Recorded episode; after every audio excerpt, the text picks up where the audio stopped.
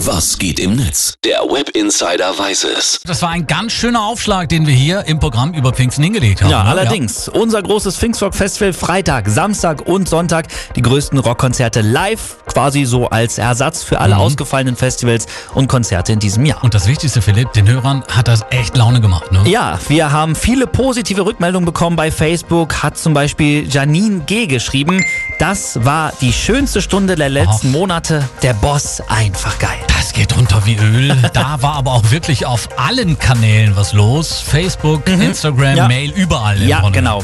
Holger Müller, der hat uns zum Beispiel auch noch geschrieben, Leute, was für ein geiler Tag. Heute früh bin ich aus der Nachtschicht Schacht Asse nach Hause zu meiner Perle gefahren. Dazu Nirvana unplugged, Led Zeppelin und gerade dann noch Black Sabbath. Mir scheint die Sonne aus dem Arsch.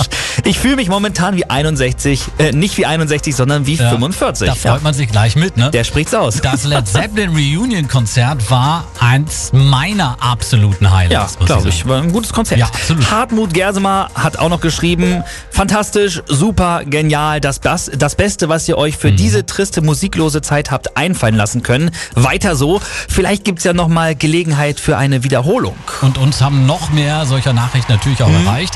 Deswegen äh, haben wir ganz einfach gesagt, ja, wir verlängern unser Festival nochmal. Genau, am Pfingstmontag gab's dann noch mal ein großes Best-of aller Konzerte.